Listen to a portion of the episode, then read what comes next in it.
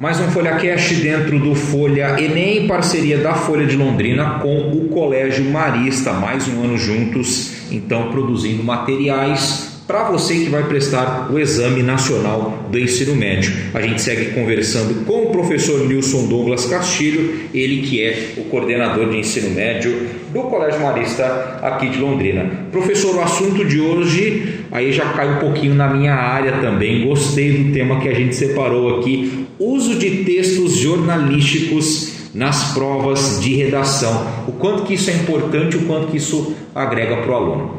É, os textos jornalísticos ele aparecem de modo geral dentro da prova do Enem. E nas provas de redação ele vem muito como texto de apoio e podem ser utilizados como fontes para uma argumentação. Então, o texto jornalístico ele pode trazer a citação de alguém de autoridade, o texto jornalístico pode trazer um fato e eu trabalhar por um argumento de causa e consequência, um argumento de causa e efeito.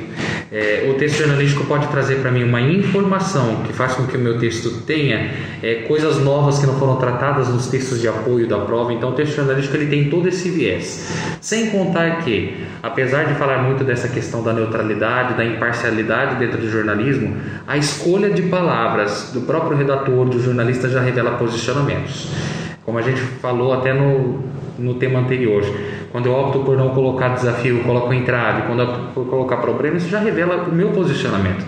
A escolha de repertório para um texto, seja ele jornalístico ou não, revela posicionamento e revela discurso. É o que a gente chama de discurso linguístico. Né? A gente faz essa análise do discurso, não é nem o que se diz, mas sim como se diz. É, e a gente e é importante deixar claro também para quem está nos acompanhando, né? Porque pelo menos quando a gente entra na faculdade fala nessa questão da imparcialidade do jornalismo e tudo mais, muito difícil, né? Para não falar 100%, é muito difícil. Só que você pode, independente do seu ponto de vista dentro do texto, você acrescentar informações que o isentem de, de algum engajamento que pode ser prejudicial é, para o material, para a notícia que você está dando. E professor, a importância, se a gente for pegar então, nós temos dados, nós temos fontes, isso pode ser utilizado como parte da redação, sem ser uma cópia ali do texto de apoio. Pode, ele até deve ser usado, principalmente quando vem de um meio jornalístico de respeito e de renome. É, às vezes fica difícil para não lembrar a data de publicação, o jornalista que escreveu, e não precisa ter essa minúcia de detalhes na hora que eu vou citar. Mas pelo menos citar ali a manchete, ou algo específico da reportagem, ou pelo menos o veículo em que foi publicado. Então, segundo matéria publicado no jornal tal, no veículo tal, trouxe o dado de tal pesquisa. Procure não deixar vago, traga o mínimo de informações para que seja algo que realmente possa trazer veracidade para a informação que está sendo colocada ali no seu texto. Mas ele traz muita informação importante porque o trabalho jornalístico quando bem feito ele é primoroso ele vai atrás de pesquisa o jornalista ele vai atrás das informações para poder comprovar aquilo que está sendo colocado, então ele traz maior força para o meu texto. E uma capacidade de síntese, né, professor? A gente falou sobre redação em outros temas, da questão que fica um texto vago, que o aluno escreveu, escreveu, escreveu, escreveu e não falou realmente ali do enfoque do seu texto e às vezes ali em poucas linhas, seguindo algumas técnicas que os jornalistas já conhecem, todas as informações são dadas num parágrafo só, por exemplo. Exatamente. É, esse poder de síntese ajuda muito o aluno para que ele possa depreender ideias principais e colocar nos seus argumentos. E essa capacidade de síntese é importantíssima para construir qualquer argumentação em qualquer tipo de texto de opinião. E nós temos gêneros textuais que são jornalísticos. Então nem sempre é a notícia mais tradicional que vai aparecer ali, né, professor? Exatamente. O aluno pode recorrer à notícia, pode recorrer à reportagem e muitos deles têm dificuldade de diferenciar um do outro né, quando vem que a notícia é algo do momento relacionado a um fato, algo que está ali mais atual. E a reportagem ela é atemporal, ela tem um trabalho de documentário muito maior em relação à notícia.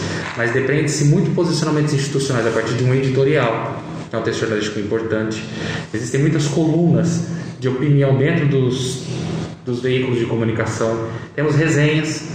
Então todos esses textos eles veiculam mensagens muito importantes e que constrói repertório. E não é necessariamente um texto jornalístico, mas que está muito nos veículos de jornal, que é a charge. A charge, apesar de ser um texto não verbal, ela traz muito posicionamento. É próprio da charge trazer um posicionamento de forma bem caricata, de forma bem forte, como a gente já falou no ano passado desses textos não verbais. É. Mas ele também ajuda nesse meio jornalístico. O meio jornalístico traz vários gêneros, para além da esfera jornalística e que o aluno pode recorrer para poder criar uma argumentação. Você percebe ainda, professor, que há uma certa dificuldade dos alunos de ter essa diferenciação de notícia e reportagem, de um editorial, de um artigo de opinião, principalmente hoje no mundo em que, não querendo defender a minha categoria, mas que a imprensa vem sendo atacada realmente e sendo acusada de expor é, de todas as maneiras seus posicionamentos políticos, suas ideologias, por exemplo? Ah, certamente, até porque os veículos de comunicação, em especial aqueles de renome, respeitados, que têm uma história dentro do jornalismo, de certa forma o trabalho deles se banalizou diante da sociedade com o advento da internet. Então hoje se escreve tudo sobre qualquer coisa. Então os alunos têm dificuldade de diferenciar uma notícia de uma reportagem, até porque eles estão muito ligados com esse meio digital. No meio digital, a gente também consegue diferenciar uma notícia de uma reportagem, mas eles não estão focados nessa diferença, eles estão focados ali no que está sendo tratado e a maneira como está sendo posta aquela imagem. É uma linguagem mais apelativa, apela ali para o visual, para o imagético, então eles têm muita dificuldade nessa diferenciação. Editorial, dificilmente são os jornais, sejam eles do meio eletrônico, sejam eles na própria televisão, que fazem editoriais. São muito poucos que a gente vê isso na televisão, até para a sociedade como um todo. É difícil saber o que é editorial. Poucas pessoas sabem. Isso daí, infelizmente, acaba indo para a classe mais favorecida, que tem acesso a um jornal impresso, que tem mais essa tradição do editorial, ou a classe que realmente vê com outros olhos, ou tem acesso a maiores tipos de informações e consegue diferenciar melhor esses gêneros jornalísticos.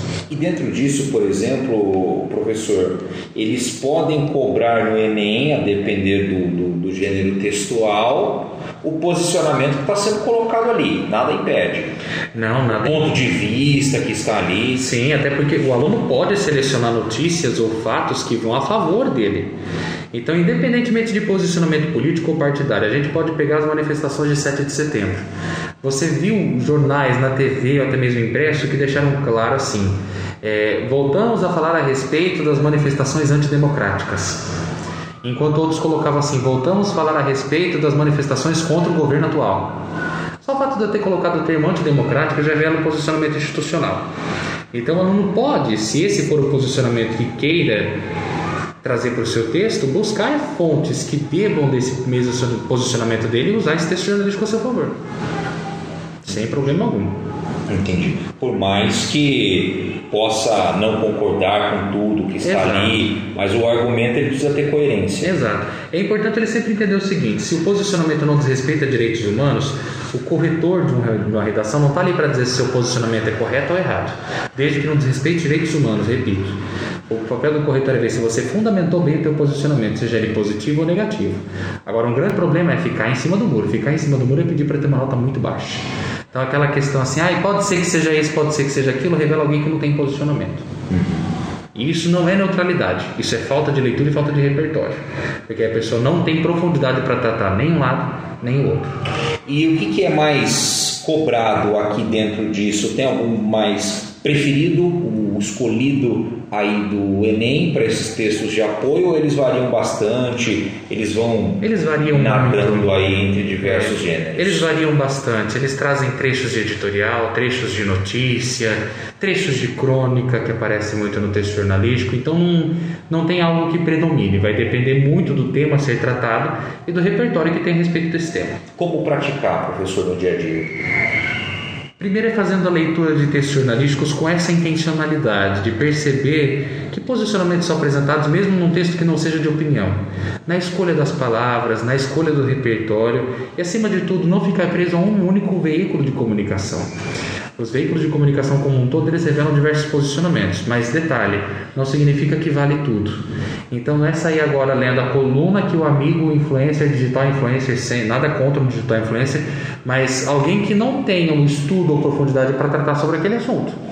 Todos temos direito de tratar e liberdade de nos expressar da forma como queremos. Porém, qual é o crivo que eu tenho para falar disso? Qual é o crivo que um digital influencer teria para poder falar sobre um assunto relacionado à política, à desigualdade, em relação ao jornalista com anos de experiência e com um trabalho de pesquisa muito mais aprofundado? Então, quem merece o meu reconhecimento para aparecer num texto tão importante e tão decisivo para ter acesso ao ensino superior? Então, é isso que o aluno precisa ter em mente: é consumir de forma consciente daquilo que ele está com aquilo que ele está entrando em contato no texto. E dependendo do tema, a essência das informações elas vão se manter as mesmas. Né? Exatamente. Né? É um exercício. Que Exato. Um texto jornalístico sério, uma instituição séria, vai trazer o mesmo fato. O modo como ele vai apresentar pode modificar, pode, mas o fato é o mesmo que está sendo apresentado ali. Mais algum complemento? Vale a pena lembrar que textos jornalísticos, como a gente colocou, eles fazem parte da nossa sociedade. O aluno ignorar esse texto é ignorar uma grande fonte de repertório e de argumentação para o texto argumentativo que o Enem pede.